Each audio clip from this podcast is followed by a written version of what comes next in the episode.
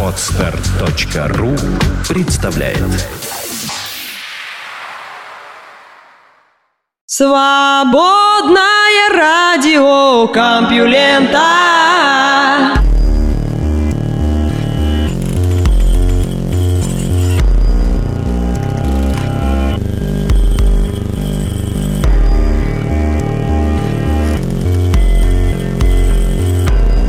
Всем привет! В эфире свободное радио Компьюлента, Лёша Халецкий, а выпуск называется «Живопись курения и питания». В ближайший час о живописи курения и питания не будет сказано ни слова, зато будут новости из мира науки. Наука и техника. В двух планетарных системах обнаружены сразу три суперземли в зонах обитаемости.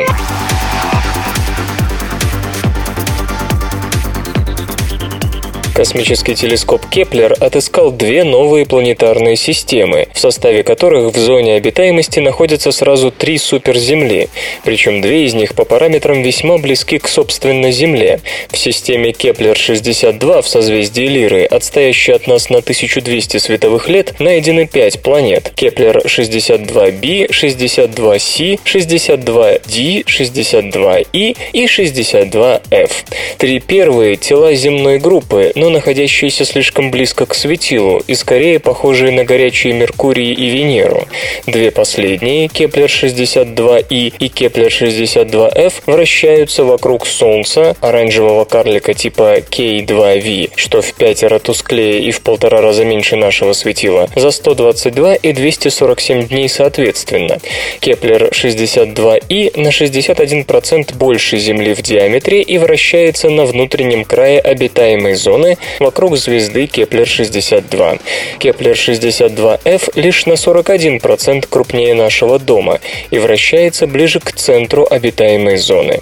Если сравнить количество получаемого ими на единицу поверхности излучения с земной нормой, то для Кеплер-62e поток излучения равен 1,2 плюс-минус 2, а для 62f 41 сотая плюс-минус 5 сотых. Иными словами, перед нами до некоторой степени образец wishful thinking. Далеко не все исследователи уверены, что планета, получающая на 20% больше энергии от светила, чем Земля от Солнца, вообще может быть обитаемой. Впрочем, есть и прямо противоположные точки зрения, согласно которым даже Венера при наличии магнитного поля могла бы поддерживать жизнь земного вида. Планетарная система, в которой они находятся, значительно старше нашей. По оценкам, ей примерно 7 миллиардов лет, что на 2,5 миллиарда лет больше, чем возраст Солнечной системы. Все теоретические модели для планет таких размеров в системах подобного возраста указывают на то, что это не нептуноподобные тела, а твердые планеты земной группы. Звезда Кеплер-69, спектральный класс G4V, находящаяся в созвездии Лебедя в 2700 световых годах от нас, выглядит значительно более солнцеподобной. Ее диаметр 93%, а светимость 80% от солнечной. Ближайшая к ней планета Кеплер-69b имеет радиус в 2,24 плюс-минус 4 десятых земного. В любом случае она слишком горяча, чтобы быть обитаемой. Ну а Кеплер-69c с радиусом 1,7 плюс-минус 3 десятых земного вращается на удалении, позволяющем полагать ее входящей в зону обитаемости. Правда, количество получаемого ею излучения несколько велико – 1,91. Однако из-за неопределенности ряда параметров точное значение такого потока не совсем ясно, так что вероятность жизни там сохраняется. Увы, с массами вышеперечисленных планет ясности поменьше. Они слишком малы, чтобы их гравитация оказывала значительное влияние на родительские звезды, так что пока ни массу, ни плотность мы не можем выяснить. Тем не менее, группа ученых под руководством Лизы Кальтеннегер из Института астрономии общества имени Макса Планка имеет некоторые предположения о специфике состава состава и поверхности двух из трех миров – Кеплер-62e и Кеплер-62f. Эти планеты не похожи ни на что в нашей системе, они покрыты безбрежными океанами, уверена госпожа Кальтенегер. Там может быть жизнь, но может ли она иметь технологическую базу, сходную с нашей? Жизнь в этих мирах должна быть подводной, с отсутствием легкого доступа к металлам, электричеству или огню, необходимому для развития металлургии. Тем не менее, это прекрасные голубые планеты, вращающиеся вокруг оранжевой звезды, и, возможно, изобретательность жизни в достижении технологической стадии развития еще удивит нас. Что заставляет немецких ученых предполагать, что в системе Кеплер-62 открыты два Соляриса? Астрономы провели моделирование параметров обеих планет на основании предположений о химическом составе, сходном с земным. При имеющихся данных по количеству получаемого этими планетами излучения при всех возможных значениях гравитации вышло, что слой воды для таких тел по толщине должен быть очень значительным – до 80-150 километров. Впрочем, это не означает, что у 62F нет твердой поверхности. Этот мир получает меньше тепла, чем Земля, а потому вполне может иметь значительных размеров постоянные ледяные шапки, что совместимо с картиной жизни, развивающейся не только в море, но и на твердой поверхности. Робот попробует проследить за акулой.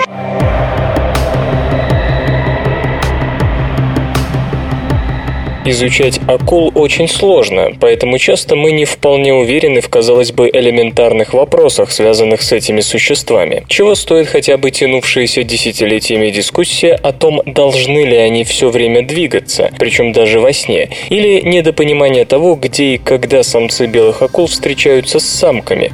А ведь еще хотелось бы побольше узнать о социальных связях между отдельными особями. Собственно, все это так трудно выяснить по простейшей причине причине. Акулы стремительно и обильно движутся в среде, где за ними никак не угнаться. Все, что мы сейчас можем, это прикрепить к особи радиолокационный датчик с приличным запасом энергии в батареях и надеяться, что он проработает достаточно долго, чтобы мы успели увидеть весь миграционный цикл этой акулы, длящийся чуть ли не круглый год. Это замечательно, но гораздо лучше было бы наблюдать или хотя бы получать звуковые сигналы за тем, что именно акулы делают в тот или или иной момент. Похоже, теперь у их теологов появится такая возможность. Биолог Крис Лоу из Университета штата Калифорния в Лонг-Бич вместе с группой инженеров разрабатывает робота, точнее автономное подводное беспилотное средство наблюдения, специально для слежения за акулами в их природной среде. Основной сложностью при отладке дрона, в которую входило экспериментальное сопровождение леопардовой акулы у берегов Калифорнии, стала отработка такого режима, при котором он не мешал бы объекту жить и трудиться. Любой хищник растеряет свои охотничьи навыки, если знает, что его преследуют, подчеркивает Крис Лоу. Мы запрограммировали робота не беспокоить акулу, дабы не влиять на ее поведение. Хотя подводные роботы уже использовались для слежения за пингвинами и морскими млекопитающими китами, там задача была несколько проще. Киты не воспринимали объект подобного размера как угрозу, а пингвины еще и как потенциальную пищу. Акулы же, в отличие от многих других видов, иной раз считают продуктом питания почти все, что встречают, и именно поэтому в их желудках нередко попадаются предметы сомнительной пищевой ценности. Одной из главных задач системы станет выяснение того, что именно делает определенные районы моря привлекательными для акул, в то время как другие территории они посещают куда реже. Разумеется, если поведение акулы будет деформировано присутствием непонятного устройства, движущие силы ее обыденной жизни останутся невыясненными. Сейчас робот настроен на дистанцию сопровождения в 300-500 метров. Ближе не позволяет подойти чувствительность акульих органов. Кроме того, акустических детекторов пассивного типа в носу и на корме дрона он располагает камерой высокого разрешения и датчиками солености, температуры и насыщенности воды кислородом, одного из основных факторов для морских обитателей. Пока у системы есть ограничения. Так, максимальная скорость скорость не превышает 6,4 км в час. Кроме того, до сих пор робот мог вести акулу не дольше 6 часов, но после запланированного перехода на новые аккумуляторы время слежки доведут до 20 часов. Зависимое телевидение-калькулятор. Муравьи с возрастом делают карьеру.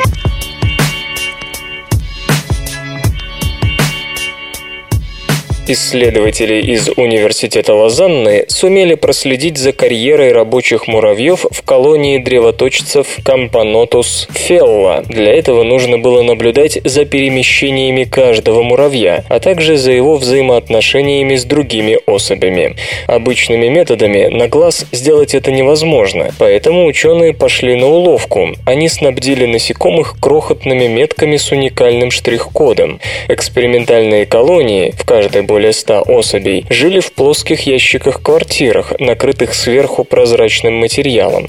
Специальные камеры круглосуточно следили за движениями муравьев, а компьютер по штрих-коду позволял наблюдать за каждым из сотни насекомых. После анализа перемещений и социальных контактов всех муравьев, а за 41 день эксперимента социальных контактов, например, накопилось 9 миллиардов 400 миллионов, обнаружилось, что внутри рабочей касты есть своеобразные специализации. 40% рабочих проводили все время с маткой и ее потомством, 30% были добытчиками, разыскивавшими пищу, а оставшиеся служили уборщиками, и чаще всего их можно было обнаружить около скоплений мусора.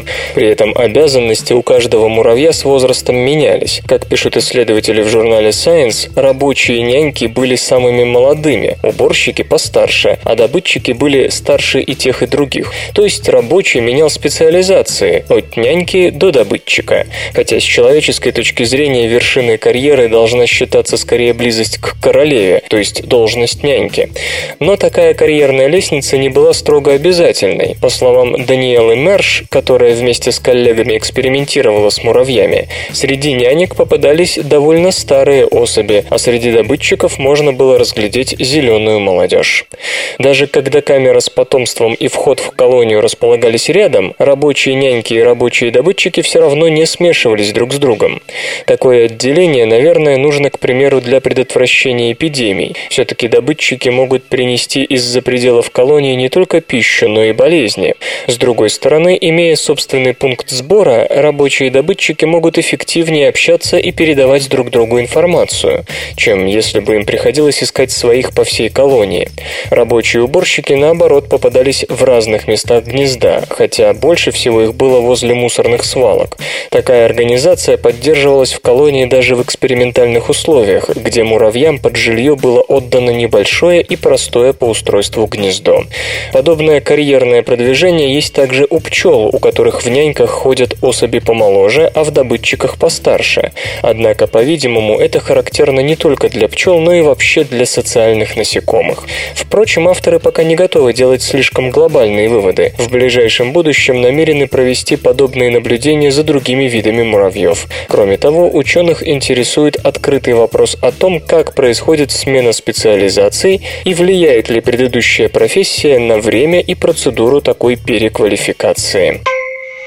В окрестностях Стоунхенджа жили на пять тысяч лет раньше, чем считалось.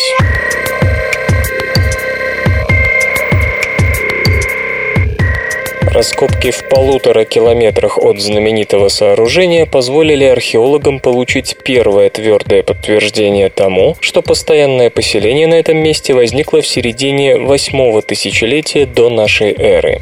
Следы присутствия людей в так называемом лагере Веспасиана за 7500 лет до нашей эры встречались и раньше, но наиболее древние признаки того, что там жили постоянно, относились примерно к 2500 году до нашей эры. Путем радиоуглеродного датирования, найденного на раскопках материала, археологи выявили полупостоянное поселение, существовавшее с 7500 по 4700 года до нашей эры. Причем есть доказательства, что люди жили в нем в течение всех промежуточных тысячелетий. Именно они, скорее всего, и воздвигли первый памятник на месте Стоунхенджа, так называемые мезолитические столбы, в 9-7 тысячелетии до нашей эры. Исследователи осмеливаются отвергнуть прежнюю гипотезу о том, что Стоунхендж, где первоначально проводили обряды люди мезолита, затем был заброшен, пока в эти места не пришли носители неолитической культуры. По-видимому, связь эпох не прерывалась, а культуры влияли друг на друга. По словам Дэвида Жака из Открытого университета Великобритания, открытие было сделано благодаря тому, что он решил провести раскопки в районе источника, который должен был прельщать животных. А там, где есть животные, обычно есть и люди, говорит он. И действительно, мы нашли водопой, которым пользовались и те, и другие, ибо там круглый год была свежая вода. Это ближайший источник к Стоунхенджу, и, на мой взгляд, в нем-то все и дело. Железо или гаджеты? Вот-вот будет анонсирован первый смартфон на платформе Sailfish.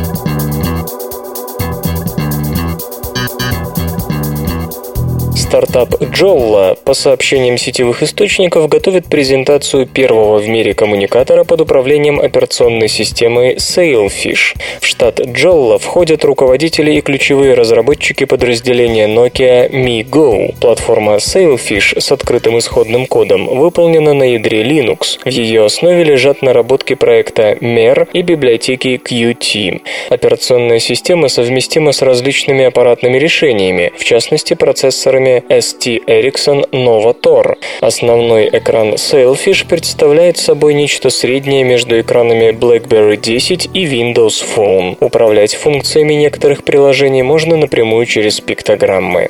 Отмечается, что анонс первого Sailfish смартфона состоится в марте. До конца того же месяца начнется прием предварительных заказов, а поставки аппарата, по всей видимости, стартуют не раньше второй половины года. Какой-либо информации о характеристиках устройства устройства пока нет. В перспективе, как ожидается, Sailfish будет применяться не только в коммуникаторах, но и в планшетах, умных телевизорах, автомобильных медиацентрах и прочем. Вслух и с выражением читаю стихотворение. Илья Эренбург «Я смутно жил».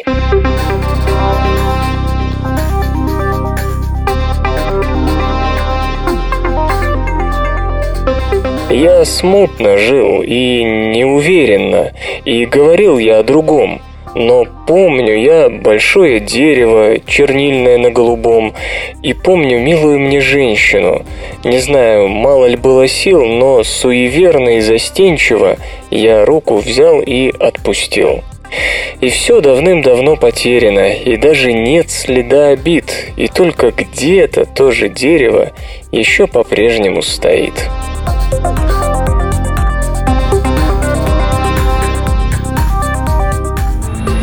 Наука и техника.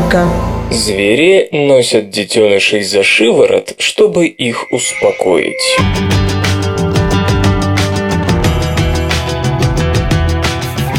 Мы успокаиваем маленьких детей, покачивая их на руках, но вряд ли при этом догадываемся, что так же поступают и животные.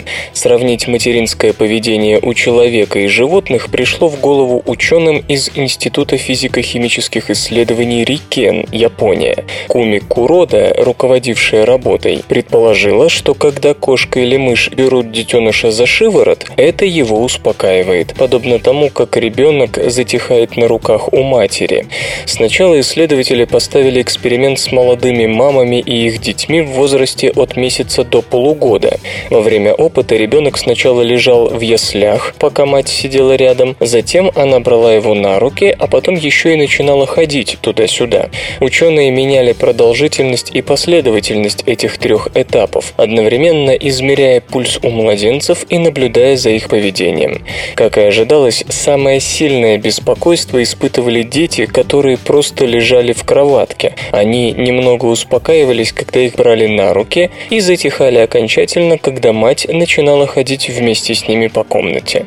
Причем в последнем случае и частота пульса у них снижалась, и поведение становилось спокойным за довольно короткое время, от 2-3 секунд до пары минут. Точно так же, как пишут исследователи, вели себя детеныши мыши. Ученые прикрепляли к мышатам датчики, которые измеряли частоту сердечного сердечного ритма и регистрировали их ультразвуковые крики.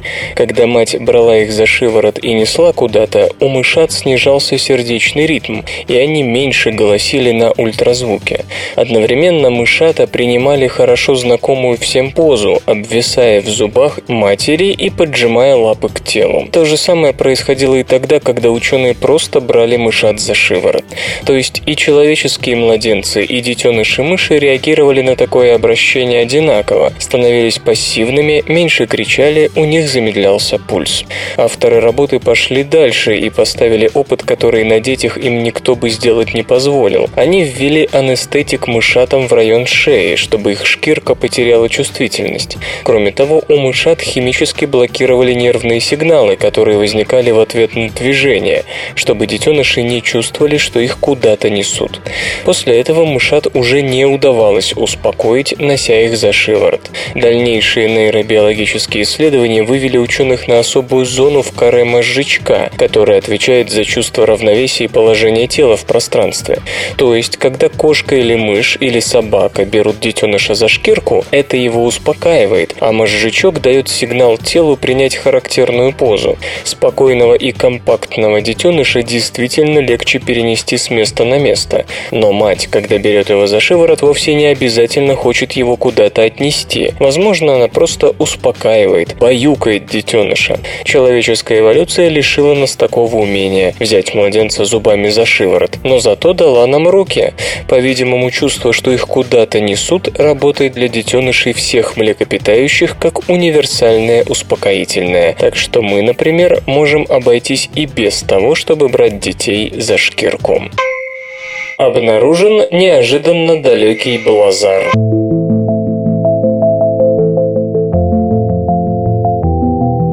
Группа ученых во главе с Эмми Фурнис из Калифорнийского университета в Санта-Крусе при помощи космического телескопа Хаббл смогла точно определить красное смещение Z удаленного блазара PKS 1424 плюс 240, которое оказалось больше или равно 6035 десятитысячным. То есть свет от объекта шел к Земле как минимум 7 миллиардов 400 миллионов лет, или даже дольше. По современным представлениям, блазары связаны с гамма-излучением, возникающим в районах джетов, выбросов вещества из аккреционных дисков, окружающих далекие черные дыры. Эти источники мощнейших гамма-вспышек в космосе считаются одними из самых интересных объектов для наблюдений. Названное расстояние кажется очень-очень странным, а то и загадочным. Гамма-лучи в космосе должны вступать во взаимодействие с внегалактическим фоновым излучением, буквально пронизывая пронизывающим Вселенную электромагнитным излучением от внегалактических объектов. При столкновении фотона гамма-излучения с фотоном внегалактического фонового происхождения, имеющего меньшую энергию, пара частиц аннигилирует и образует электрон-позитронную пару, то есть электрон и его античастицу. Чем дольше гамма-фотон путешествует, тем выше вероятность осуществления такого взаимодействия. Теоретически это означает, что на дистанции во много миллионов миллиардов световых лет шанс зарегистрировать гамма-излучение от Блазара равен нулю. Но именно это и произошло. Почему?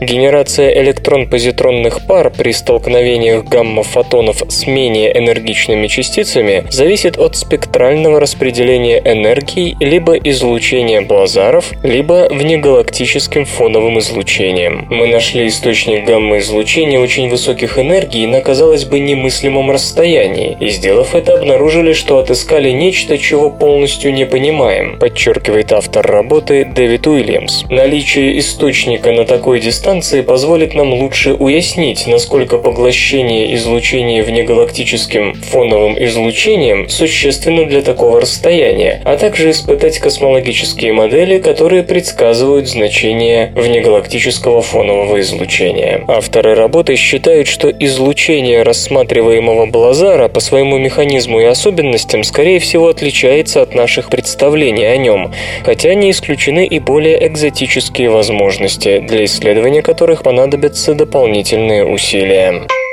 Каждый будний день свободное радио Компьюлента дает вам возможность насладиться последними новостями из мира высоких технологий. Чтобы парить на месте, бражник вращает телом.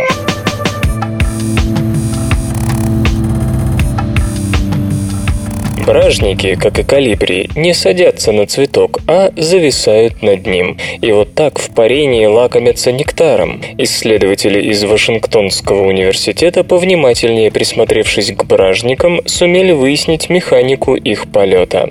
Ученые устраивали бабочкам что-то вроде авиасимулятора, имитировали некое природное окружение, и этот пейзаж вокруг бражника двигался то вверх, то вниз, как если бы бражник сидел в самолете, и то вытягивал бы руль на себя, то вталкивал бы его обратно. Бабочка при этом парила на привязи. Сняв полет бражника высокоскоростной камерой, зоологи обнаружили, что в ответ на изменение обзора он поворачивает брюшко вверх или вниз. Если, например, нос бражника задирался вверх, то туда же изгибалось и брюшко.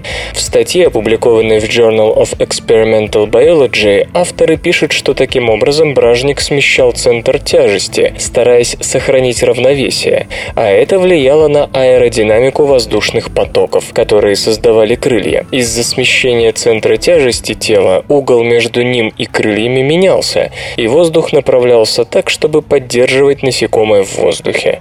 Иными словами, если бражнику хочется зависнуть на месте, он начинает крутить брюшком и за счет этого достигает такого распределения воздушных потоков, чтобы они его и вперед не тянули, и назад не отбрасывали, и в воздухе держали. Внимание исследователей к биомеханике бражников вполне понятно. Если превратить ее в механику обычную, это, возможно, позволит создать летающих роботов, дронов, которые по маневренности превзойдут все прочие летательные аппараты. Материнский стресс заставляет детенышей быстрее расти.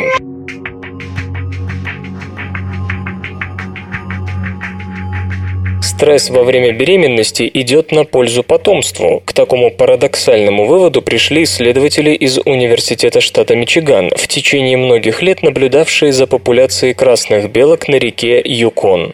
Ученые заметили любопытное явление. Популяция белок, как и любая другая, испытывала колебания численности, и в те годы, когда белок было особенно много, детеныши росли очень быстро. Быстрый рост дает преимущество во внутривидовой конкуренции, но как связаны высокая плотность популяции и скорость роста молодняка. Бен Денцер с коллегами поставили простой эксперимент. Заставили белок слушать беличьи же голоса, которые доносились из динамиков, специально размещенных в лесу. В статье, опубликованной в Science, исследователи пишут, что если это слышали беременные самки, то их детеныши после рождения росли и развивались заметно быстрее. Причем авторы работы подчеркивают, что такой эффект был именно от беличьих воплей. Если из динамиков раздавались другие звуки, на скорости роста потомства это не сказывалось. Иными словами, дело тут вовсе не в том, что пищи стало больше, а от того и популяция увеличилась, и детеныши быстрее растут. Звукозапись в динамиках лишь имитировала рост популяции, однако эффект ускоренного роста все равно был. И тогда ученые вспомнили о стрессе. Повышенная плотность популяции, как известно, есть один из источников стресса. Чтобы убедиться в этом, вовсе не нужно отправляться в лес к белкам. Достаточно достаточно воспользоваться общественным транспортом в час пик. Исследователи сравнили плотность социального окружения белок с уровнем стрессовых гормонов глюкокортикоидов и увидели то, что и ожидали. Когда численность популяции возрастала, подскакивал и уровень этих гормонов. Получается, что стресс через соответствующие гормоны влиял на организм детенышей во время беременности так, что те после рождения начинали ускоренно расти.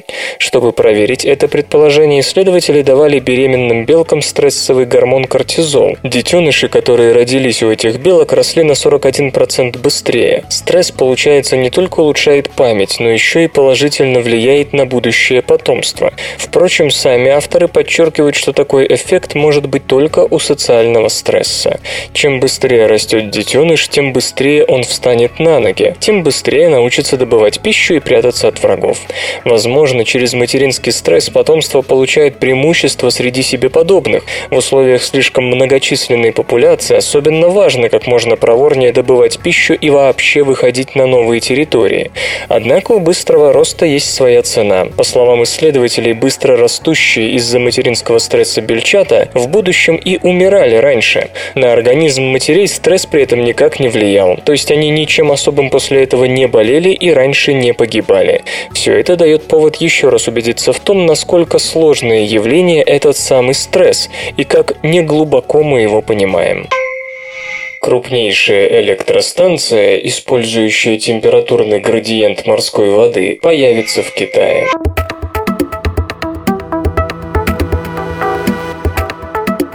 Энергия температурного градиента морской воды – потенциально мощнейший источник электроэнергии, ведь вода океанов на глубине даже в экваториальных зонах весьма прохладна, в основном 5-10 градусов по Цельсию, в то время как на поверхностных слоях часто бывает довольно теплой, более 25 градусов.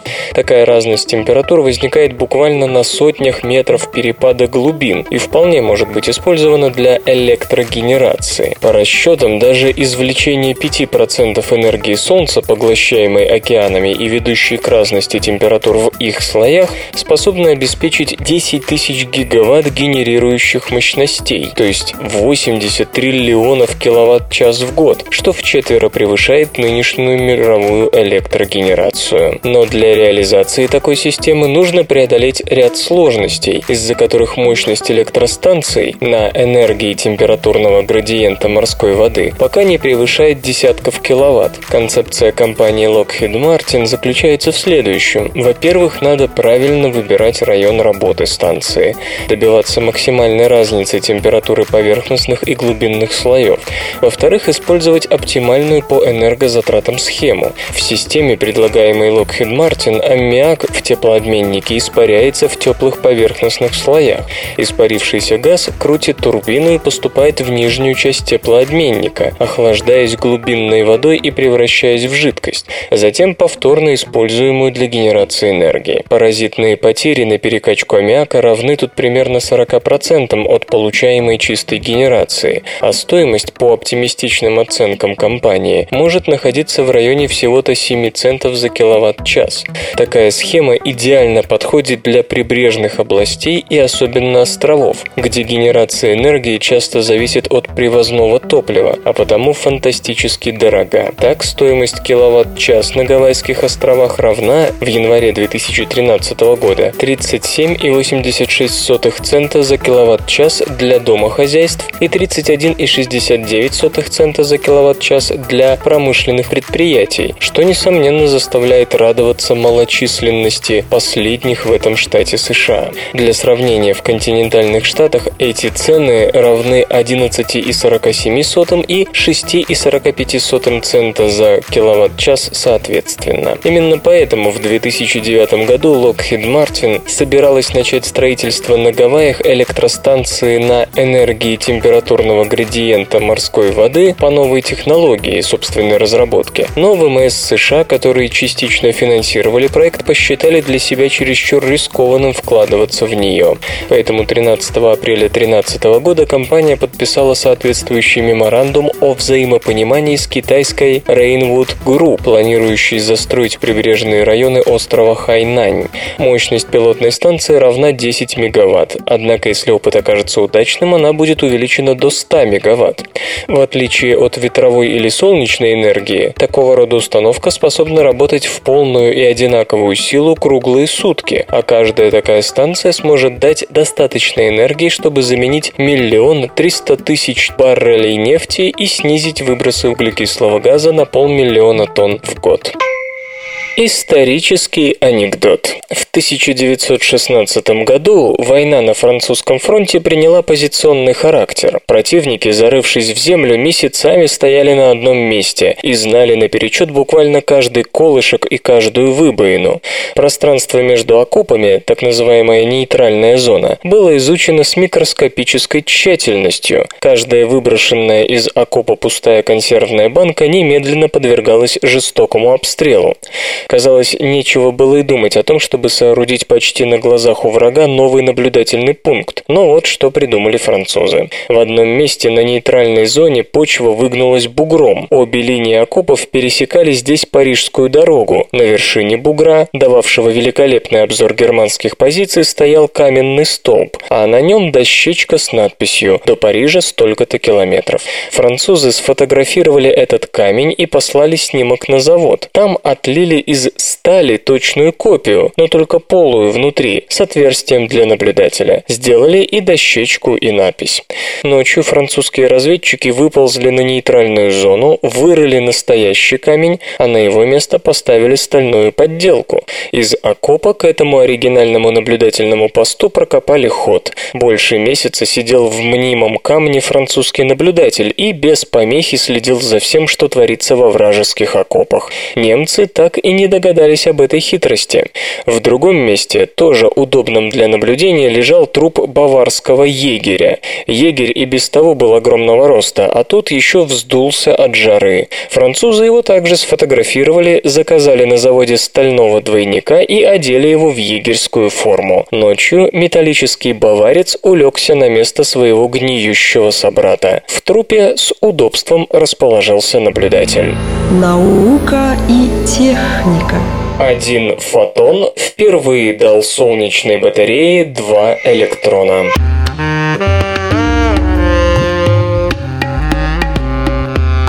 Исследователи из Массачусетского технологического института под руководством Дэниела Конгрева заявили о том, что предел Шокли-Квайсера, ограничивающий КПД однополосной солнечной батареи 33,7%, может быть преодолен. Более того, ученым удалось произвести операцию, доказывающую принципиальное прохождение этого ограничения. В стандартном фотоэлементе один фотон входящего света в лучшем случае выбивает один электрон, электрон, и именно его солнечная батарея используют для создания тока. При помощи метода, опробованного массачусетскими исследователями, удалось заставить один фотон выбивать из материала солнечной батареи сразу два электрона. Как? Для этого применялся фотоэлемент на органическом полупроводнике пентацене. Теоретическая способность этого вещества получать от одного фотона более одного электрона известна давно, однако до сих пор никому не удавалось воплотить ее на практике, не в независимом образце пентацена, а в нем же, но в работающем фотоэлементе. Напомню, сегодня, если у фотона энергия выше, чем нужно, чтобы вывести один электрон в солнечной батарее, ее избыток теряется в виде тепла, снижающего КПД фотоэлемента. И если исследователи добьются переноса своего пентаценового эффекта на наиболее распространенные солнечные батареи на основе кристаллического кремния, то эффективность последних может взлететь с нынешнего максимума в 24%, да и его пока удается достичь лишь в лаборатории, до более чем 30%, причем в повседневной практике. И тогда мы все с удовольствием заговорим о фундаментальном сдвиге в солнечной энергетике, выводящем ее на принципиально иной уровень стоимости генерируемого электричества. Ураган Сэнди потряс Землю.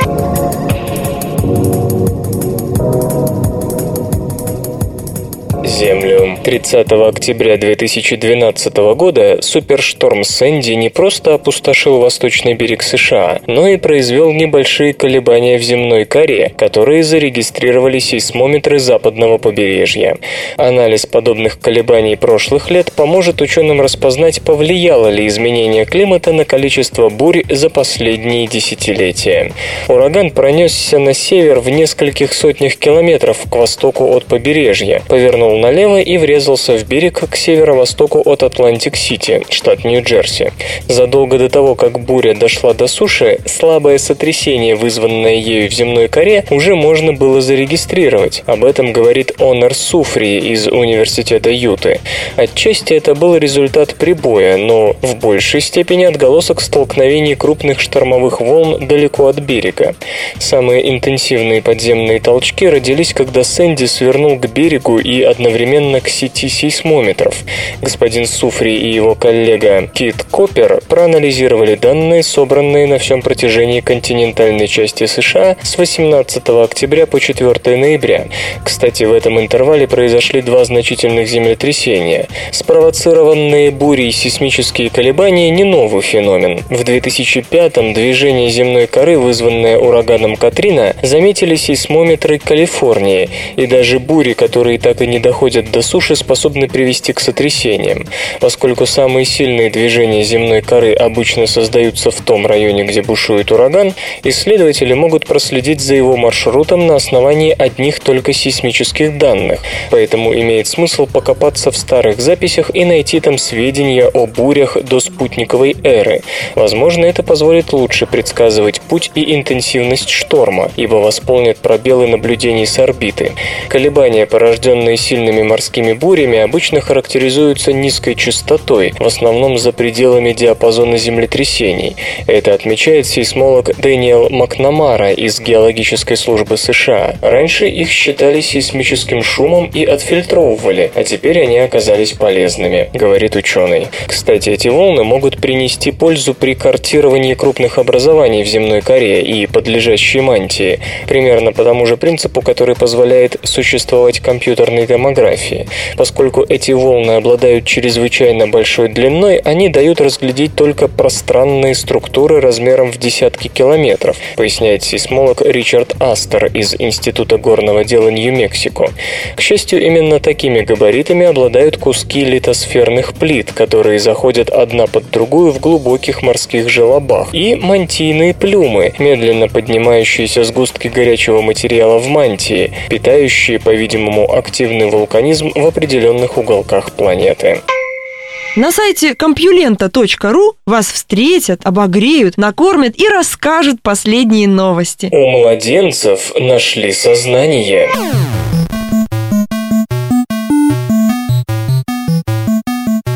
Всякому, наверное, приходилось слушать умилительные восклицания. «Да он все понимает», раздающиеся в адрес новорожденных.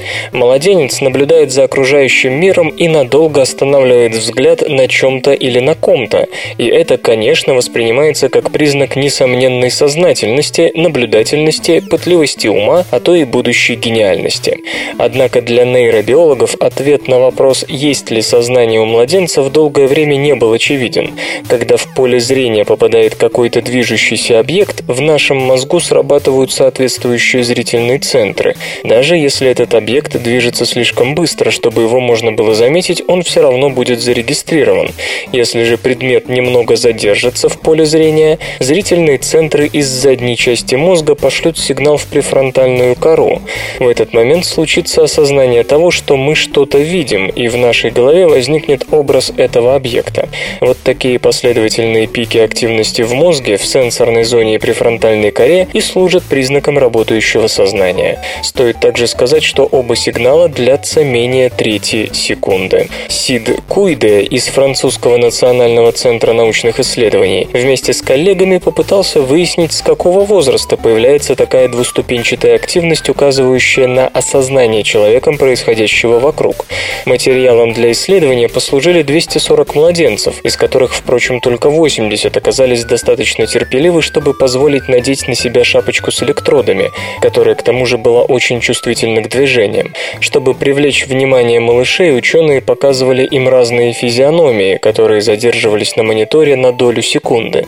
Сознание у детей в итоге нашли, причем наиболее сознательными оказались те, кому был год от роду. Активность их мозга почти не отличалась от взрослой. Впрочем, вторая волна, соответствующая активности префронтальной префронтальной коры, когда она получает информацию от сенсорной зоны, была у детей в три раза медленнее. Нельзя сказать, что и более юные младенцы совсем уж бессознательные. Такую же двуступенчатую активность обнаружили и у пятимесячных, только у них ответ префронтальной коры был слабее и сильнее растянут во времени, чем у детей постарше.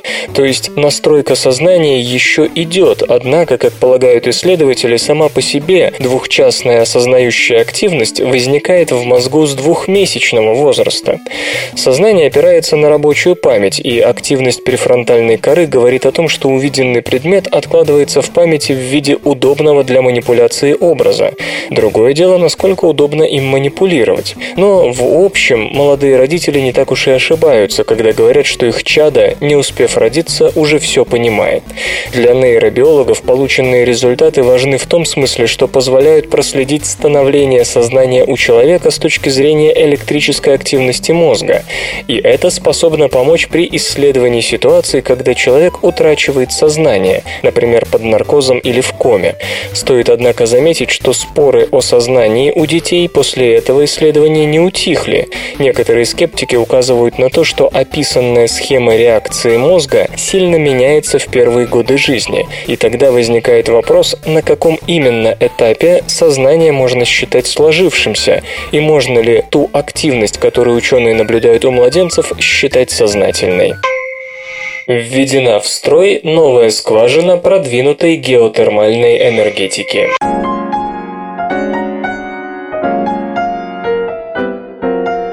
Израильская компания «Армат», специализирующаяся на строительстве и управлении геотермальными электростанциями по всему миру, на прошлой неделе закончила присоединение к энергосистеме первой скважины, генерирующей энергию по продвинутой геотермальной технологии, то есть путем закачки воды под давлением в горячие сухие скальные породы с последующим подъемом на поверхность и генерацией пара, вращающего турбину.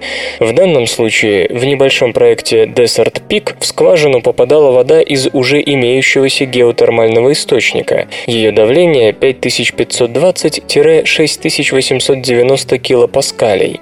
В результате горячая скалистая порода растрескивается, как при гидроразрыве пласта в нефти и газодобыче, и в нее можно закачать еще больше воды. Если в начале порода принимала не более 15 литров в минуту, то после первой прокачки показатель увеличивался до 6000 литров в минуту, что позволяет позволяет получить достаточно пара для функционирования серийной турбины. Мощность первой установки такого рода всего 1,7 МВт. Вас интересуют неизбежные при таких закачках и растрескивании пород малые землетрясения? Они, разумеется, возникли, но скважина размещена в глубине Невадской пустыни, вдали от жилья. Инициатива выделяется тем, что развернута на основе уже существовавшей скважины, не имевшей достаточно устойчивого дебита, следовательно, Следовательно, бурение не потребовало дополнительных затрат. Для справки, обычно на бурение уходит от 4 до 7 миллионов долларов, на порядок больше требуемого при использовании существующей малопродуктивной или при обычном подходе скважины. Если мы вовлечем в оборот сотни или тысячи таких скважин и добьемся от них высокого производства пара, это станет переломным моментом, уверен Пол Томпсон, директор отдела формирования политики и развития компании. Но говорить об этом пока рано. На то, чтобы выяснить, дает ли скважина устойчивый выход горячей воды, уходит 7-8 лет. Кроме того, в любой момент разрушение пород, вызванное бурением или забором воды из пласта, может привести к его обезвоживанию. Продвинутые геотермальные технологии не используют воду из самого пласта. Напротив, как вы поняли, они закачивают туда жидкость, которую затем после прогрева извлекают. Однако растрескивание пород при нагнетании воды в таком случае даже больше, поэтому горячая вода рядом рядом с разогретым пластом может уйти из данной точки, и ее температура со временем упадет. Чтобы установить, происходит ли это при длительной эксплуатации, потребуется не менее нескольких лет. Энергетика, увы, не тот бизнес, в котором можно ожидать инвестиций в новую технологию до того, как она на 100% докажет свою успешность. Компьютер. Компьютер. Лента. Подкаст.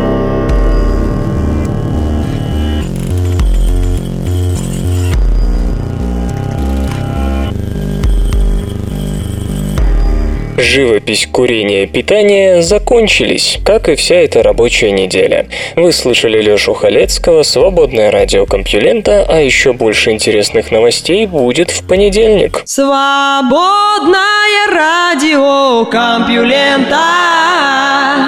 Скачать другие выпуски подкаста вы можете на podster.ru